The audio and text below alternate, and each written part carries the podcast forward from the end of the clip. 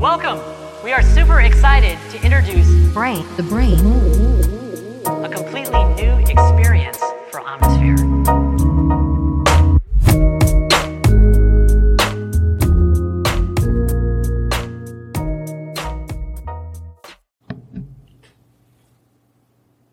Salut les amis. Salut. Comment ça va? Comment ça va en ce en ce matin là, cet après-midi, je sais pas à quelle heure vous m'écouterez. Comment vous vous sentez? Est-ce que vous avez le moral? Est-ce que vous vous sentez bien? C'est difficile hein, de nos jours de prendre le temps déjà euh, pour soi. On a tous des obligations diverses et variées. Et puis euh, c'est surtout difficile de nos jours parce qu'il y a tant de diversions. C'est difficile aussi parce que on vit dans une époque très troublée, euh, très dure. Le mal, euh, avec un grand M, se cache un peu partout de manière très insidieuse et, et vraiment cachée.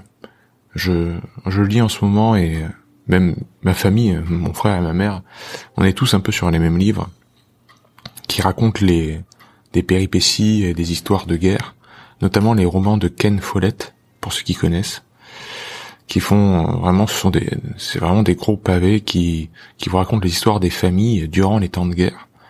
Et on se dit, bon, ok, c'était une période qui était terrible, terrible parce que euh, la mort était partout et euh, chaque jour, vous saviez pas si vous alliez traverser la journée en un seul morceau. Mais au moins, c'était clair. C'est-à-dire, il n'y avait pas le temps de réfléchir. c'était la survie. C'était l'ennemi était clair. C'était les nazis pour les Français.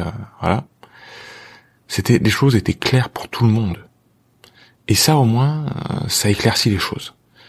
C'est vraiment l'inconnu qui fait peur. Hein. C'est vraiment ce de, ne pas connaître le lendemain qui nous fout une angoisse pas possible. Pensez aux films d'horreur. Je prends toujours cet exemple-là. Euh, les films d'horreur, ils jouent uniquement sur l'inconnu, c'est-à-dire euh, ils mettent une, une personne dans une pièce noire. Vous savez qu'il y a un monstre, vous savez qu'il y a un assassin dans la pièce, peu importe. Bon, si la pièce était éclairée, qu'on voyait tout le monde et qu'on voyait où se cache l'assassin euh, qui est derrière un rideau, il y aurait pas de suspense, il y aurait pas de peur. En fait, l'angoisse, elle vient vraiment de l'inconnu. Et ça, ça m'a fait vraiment penser à, à l'ennui en fait, et à cette attente du, du de l'avenir, à cette attente des choses qui devraient nous arriver dans la vie. C'est très difficile d'avoir cette ce recul par rapport à l'ennui. Et l'ennui, je, je me mets dans l'eau. Hein. C'est-à-dire qu'on caractérise l'ennui comme vraiment quelque chose de négatif de nos jours. Euh, alors que la vie est un trampoline. Vraiment, cette image du trampoline, elle m'est chère parce qu'elle renvoie directement à l'hormèse, elle renvoie directement à l'antifragilité, elle renvoie au fait que dans la vie, dans l'évolution avec un grand E, c'est-à-dire l'évolution du vivant, tout n'agit que par surcompensation face aux événements, comme je vous le dis très régulièrement. C'est-à-dire qu'on descend très bas, comme sur un trampoline. si vous sautez à pieds joints sur un trampoline, vous allez descendre bas, vous allez tendre la toile pour monter plus haut que votre point de départ. Hein, il y a une surcompensation. Mais si vous descendez pas du tout, si vous ne faites que marcher sur un trampoline, on peut très bien marcher sur un grand trampoline. Il y a un centre de trampoline près de chez moi, à Avignon. Il y a, je sais plus, 600 mètres carrés, c'est énorme, que des trampolines. En fait, c'est un trampoline géant, le truc. je peux très bien y marcher. Et jamais mon point d'arrivée ne va dépasser mon point de départ si je ne mets pas le poids dedans, si je ne saute pas dessus. Par contre, si je saute dessus, tout d'un coup, je m'envole. D'un coup, je, je suis capable de faire un saut de 2 mètres, voire plus. Mais la vie, c'est pareil. Et l'ennui, c'est pareil. C'est ça qui est fort. C'est que ah. le monde actuel qui tourne autour de la réussite. Alors, vous allez placer la, la sémantique que vous voulez derrière le mot réussite. Hein. Euh, pour moi, c'est pas du tout les euh, synonyme d'épanouissement, la réussite moderne.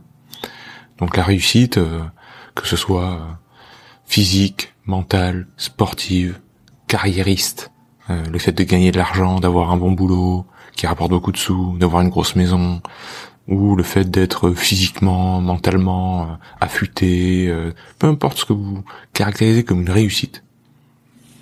La réussite n'est pas synonyme d'épanouissement. Mais la réussite est vraiment euh, ce qui est médiatisé au maximum et porté comme étant un objectif en soi. Et porté en fait comme étant synonyme d'épanouissement. Et il n'y a rien de plus faux.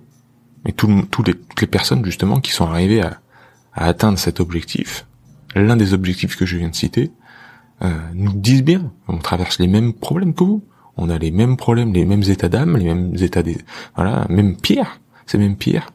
Et, il y a beaucoup qui disent, je souhaiterais retourner à, à une période de ma vie où tout était incertain, quand j'étais étudiant, voilà, je galérais, mais au moins je profitais de la vie. J'étais dans la vie, j'étais dans mes soucis et, et, dans mon envie de me surpasser.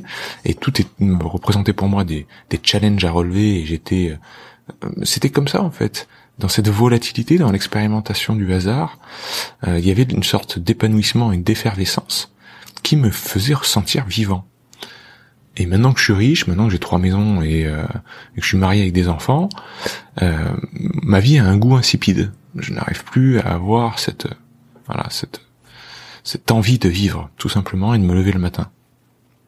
Donc, on raccroche les wagons avec, avec notre ennui, avec cette réussite qui portait vraiment comme porte-étendard de notre société, euh, on ne médiatise que ça. Et dans la, phase où on devrait appuyer sur le, le trampoline, la phase de descente, la phase dite un peu négative, on descend vers le bas, il se passe rien, j'attends, j'attends le rebond. Et bien là, on peut très bien s'ennuyer et se dire que merde, je suis en train de faire du surplace. Rien ne se passe dans ma vie. Je regarde les autres, je regarde Instagram et Facebook, ils, ils ont tous trois voitures. Ils ont tous riches, ils ont le même âge que moi, ils ont réussi. Et moi je fais quoi là? Je suis en train d'attendre. Je m'ennuie, il se passe rien. Mais il est bon en fait cet ennui. Cet ennui, c'est celui qui va vous faire rebondir, qui va vous galvaniser, qui va vous faire euh, écarquiller les yeux à la première opportunité. Si vous n'aviez pas cet ennui-là, l'opportunité, quand elle se présentera devant vous, vous n'allez pas la saisir. Sans cet ennui-là, vous n'allez pas faire preuve d'innovation.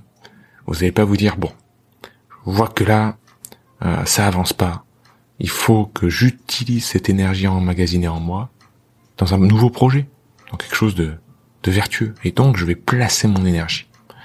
Je vais avancer. Et j'utilise vraiment à dessein le terme d'énergie. Parce que ça...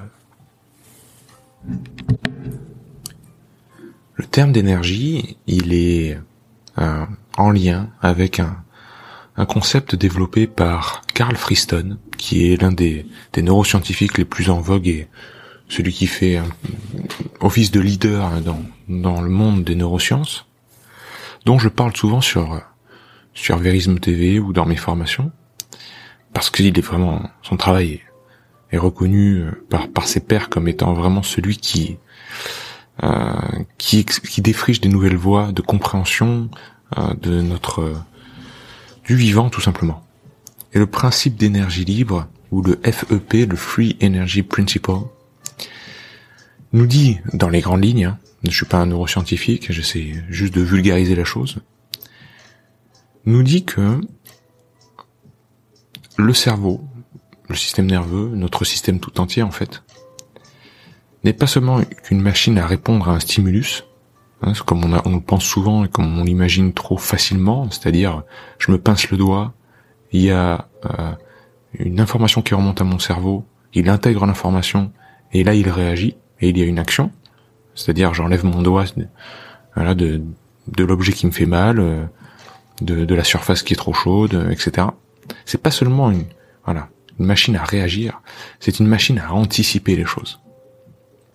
Le cerveau il est constamment en train d'essayer de prévoir ce que l'on va ressentir au niveau sensoriel, euh, au niveau de l'interoception et de l'extéroception, c'est-à-dire au niveau de ce que je ressens à l'intérieur de moi et ce que mes capteurs ressentent depuis l'environnement externe, il est sans cesse en train de faire la prévision de ce qu'il va ressentir dans la prochaine microseconde, hein, ça se passe à, chaque instant et c'est de l'ordre de l'inconscient. Et il compare par rapport à ce qu'il a vraiment ressenti. Donc il y a une espèce de comparaison, une espèce de soustraction entre observation et prévision. Je prévois quelque chose, puis j'observe. Et est-ce qu'il y a une différence entre les deux? J'avais prévu euh, A et il se passe B. Bon, bah, la différence c'est A moins B. Et cette différence-là, le cerveau, il essaie toujours de la minimiser. Il essaie toujours que A, j'avais prévu A, mais je veux absolument qu'il se passe A. Et pour ça, je vais tout mettre en branle. Même au détriment de ma santé. Même si ça ne va pas euh, servir vraiment une action euh, optimum. Vous voyez ce que je veux dire? Parce que si je prévois A et qu'il se passe B, il va y avoir une, non-concordance entre les deux, et donc une perte d'énergie. C'est pour ça qu'il a appelé son, principe d'énergie libre. En fait, il faudrait plutôt dire d'énergie libérée. Et d'énergie libérée, euh, bah, c'est pas optimum. Hein, je veux garder mon énergie. Je veux pas qu'elle soit libérée, usée, euh, sans euh, sans but, sans euh, pour rien, quoi, gaspiller entre guillemets. Je veux pas qu'elle soit gaspillée mon énergie. Donc voilà ce que nous dit Carl Friston. Il dit euh, il faut qu'il y ait le moins d'erreurs somatiques. Donc l'erreur somatique, c'est justement cette différence entre prévision et observation. On parle d'entropie. L'entropie, c'est la déperdition d'énergie, la déperdition de chaleur, c'est c'est la règle qui nous dit que euh, tout système vivant, tout système complexe tend vers un ordre chaotique de plus en plus. Euh, et nous, c'est pareil, on est, on est, on est un corps, on est un véhicule fait de chair. Eh ben, on, on tend vers la dissolution, on tend à retourner vers à la terre, qu'on le veuille ou non. Hein, on est, mais une fois qu'on est né, partir à la première seconde où on est né, on s'en va petit à petit vers notre mort. Donc nous sommes tous en train de mourir. Désolé pour de vous gâcher la fin de l'histoire, hein, mais c'est un spoiler, mais nous sommes tous en train de mourir, petit à petit, et donc on se décompose, qu'on le veuille ou non. La vie, c'est la négantropie, c'est l'inverse de l'entropie, c'est-à-dire réduire, freiner en fait, freiner des quatre fers au maximum, essayer de contenir cette déperdition d'énergie, de chaleur, cette dissolution en fait de notre propre information. Donc, la prévision, l'observation, c'est très important de comprendre que tout fait partie du vivant. Et l'ennui en fait partie aussi. Il faut savoir accumuler cet ennui, il faut savoir profiter de l'ennui. Très difficile à dire, enfin, très difficile à dire, et par contre, extrêmement difficile à faire. Quand vous vous ennuyez, dites-vous que c'est pour votre bien, et que ça va vous servir cet ennui à bien rebondir derrière. L'ennui, c'est pas un synonyme de, de, de paresseux, c'est pas synonyme euh, que vous êtes en, rien, en train de rien faire et que vous gâchez votre vie. Parce que c'est ça qu'on essaye de nous vendre. Si tu t'ennuies, c'est que t'es un branleur et que tu fais rien et que tu sers pas la société. Non. Si je m'ennuie, si je m'ennuie bien profondément, c'est pour que ça me serve plus tard dans la vie. À rebondir, comme un trampoline. Idem pour l'anxiété. L'anxiété, c'est vraiment la même chose. L'anxiété, c'est s'inquiéter du lendemain. On est vraiment dans notre euh, énergie, euh, principe d'énergie libre de Carl Friston. C'est-à-dire, il y a une prévision, mais il y a une angoisse par rapport à cette prévision. On a peur qu'il se passe des choses qu'on a déjà vécues. Euh, on a peur de l'incertitude. Mais c'est grâce à cette peur d'incertitude que l'on accumule de l'énergie en nous et qu'il faut apprendre à la canaliser, à l'exploiter dans un vecteur, c'est-à-dire un, champ qui a un sens, une direction, pour ne pas la laisser s'accumuler en nous. Parce que si on la laisse s'accumuler en nous, c'est vrai que ça peut donner une forme de dépression, voire un burn-out, d'une énergie qui n'est plus du tout utilisée, une déconnexion entre soi et son environnement. Donc là, c'est là où les outils euh, pratiques, le mouvement, la respiration, les exercices physiques, euh, tout ce qui est créatif, l'art, l'écriture, la musique, le partage avec autrui, toute forme de créativité va nous servir. Toute la créativité, peu importe la forme qu'elle prendra, ce sera une exploitation de cette énergie qui s'accumule en vous. Et ce sera libérateur. Il faut vraiment apprendre à s'observer soi-même pour se dire que là, bon, je dors pas bien la nuit. Le matin, je me réveille, j'ai, une forme d'impatience en moi et je me sens pas confiant dans ma journée. Il y, a une, il y a une énergie en moi qui n'est pas exploitée. J'accumule en moi une énergie qui n'est pas exploitée. Et c'est à mon détriment. Donc cette énergie en moi, elle m'angoisse. Elle m'angoisse parce que je je trouve pas dans mon environnement un carcan pour pouvoir la placer. Il faut que ce carcan, je me le crée moi-même. Moi, ce qui, je, je vous donne mon truc, hein, euh, c'est quand je sens que ça s'accumule en moi. Alors c'est pas automatique, j'ai pas cet, état de sagesse de me de, faire la réalisation tout de suite, dire tout de suite, immédiatement, hop, ah je vois, je suis en train de m'ennuyer, je suis en train j'ai mon anxiété qui monte, donc il faut que je fasse ça. Non, je mets quand même euh, plusieurs heures, voire plusieurs jours à me rendre compte. Hein. Mais j'arrive euh, au fil des années à avoir ce recul quand même sur moi-même. Mais quand ça m'arrive, quand enfin je m'en rends compte, la voie de facilité, celle qui marche à chaque fois, celle qui est la plus rapide, c'est d'être dans le don, c'est de faire plaisir à quelqu'un. Donc je vais faire un don en fait, très gratuit, euh, pour une personne que j'aime ou une personne inconnue. Ça peut être euh, voilà, mettre un sourire sur un visage de quelqu'un, passer à l'acte. En fait, c'est le passage à l'acte qui manque. Les exercices physiques peuvent vraiment aider parce qu'il y a une histoire avec les lactates aussi pour ceux qui suivent mes formations, vous le savez très bien. Mais voilà, l'exercice physique, c'est clair que je vais m'en servir comme d'un outil là, évidemment. Mais vraiment, le don, c'est à la portée de tout le monde. Faites plaisir tout de suite à quelqu'un. Vous fabriquez quelque chose de vos mains si vous n'avez pas les moyens. Euh, mais vous faites plaisir selon les goûts de la personne, évidemment. Réfléchissez bien, hein, est-ce que cette personne, elle veut vraiment ça? Donc, c'est facile pour un proche, parce que généralement, les proches, on connaît un peu leurs attentes, on connaît euh, leurs loisirs, ce qui les fait vibrer, et on peut tout de suite faire un cadeau qui fait plaisir, à l'acheter ou à le fabriquer. Mais moi aussi, quand quand je sais pas quoi faire de ma journée, quand je me pose et je me dis punaise, j'ai pas envie de faire ça, j'ai pas envie de faire ça, j'ai pas envie de faire ça, rien ne m'anime aujourd'hui. Je pars marcher, je descends dans la ville, parce que j'habite plus ou moins à la campagne quand même, mais je descends en centre-ville. Même si c'est une petite ville, là où j'habite, il y a quand même des SDF. Et j'achète des sandwichs, j'achète à boire, J'achète même parfois un paquet de clopes à un SDF. Je sais, euh, je suis un naturopathe, euh, la cigarette ça tue les gens. Mais c'est c'est un petit peu le dernier truc qui les raccroche à la vie. Et je veux leur faire plaisir. Et même s'ils me demandent d'acheter des croissants ou des cigarettes, voilà, les trucs qui, qui devraient pas rentrer dans un organisme vivant, quoi, hein, trucs industriels ou, enfin voilà, de l'industrie, quoi, produits transformés, ben je le fais quand même parce que je veux qu'ils soient bien aujourd'hui. Et je discute un peu avec eux. Et rien que ça, c'est un canal. Déjà, ça fait plaisir, on voit des sourires, etc. Mais c'est surtout un, canal d'utilisation de mon énergie dans quelque chose de vertueux. Ça fait du bien. Euh, on le fait juste pour le faire. On va rien en retirer. On va pas avoir de récompense. On le fait pas pour euh, que les autres passants nous disent euh, ah c'est bien ce que vous faites, etc. On s'en fout s'en fout, on le fait pour nous et on fait pour la personne à qui on donne. Et, on discute un peu avec eux, ils nous racontent notre vie, leur vie. Et ça, ça me suffit en fait, généralement dans ma journée, quand je sens que ça s'accumule en moi.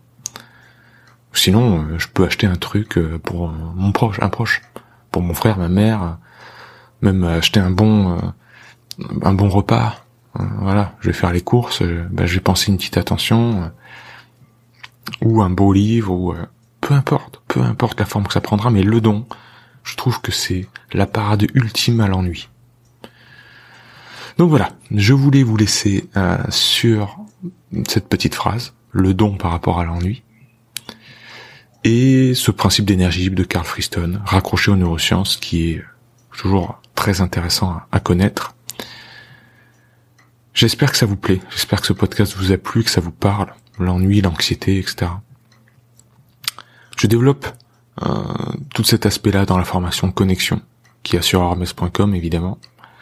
Donc pour ceux qui sont intéressés d'aller plus loin et d'avoir des outils pratiques, notamment autour des des exercices de respiration et des exercices physiques pour contrebalancer justement cette accumulation d'énergie en nous et rétablir un équilibre par rapport à l'ennui, à l'anxiété, la mauvaise anxiété, la dépression et le burn-out. Ça a été mon travail pendant de nombreuses années et j'espère que les formations en ligne que j'ai maintenant créées peuvent aider le plus grand nombre. Chers amis, si vous aimez ce podcast, laissez des étoiles sur Apple Podcast, des reviews, des commentaires, ça aide énormément. Je le dis pas à chaque fois, je devrais le dire, je sais, mais j'aime pas faire une espèce d'auto-promotion, mais en tout cas, si vous pouvez le faire et que ça vous dérange pas, eh ben, ce sera top. Je vous embrasse, prenez bien soin de vous, et à bientôt, chers amis antifragiles.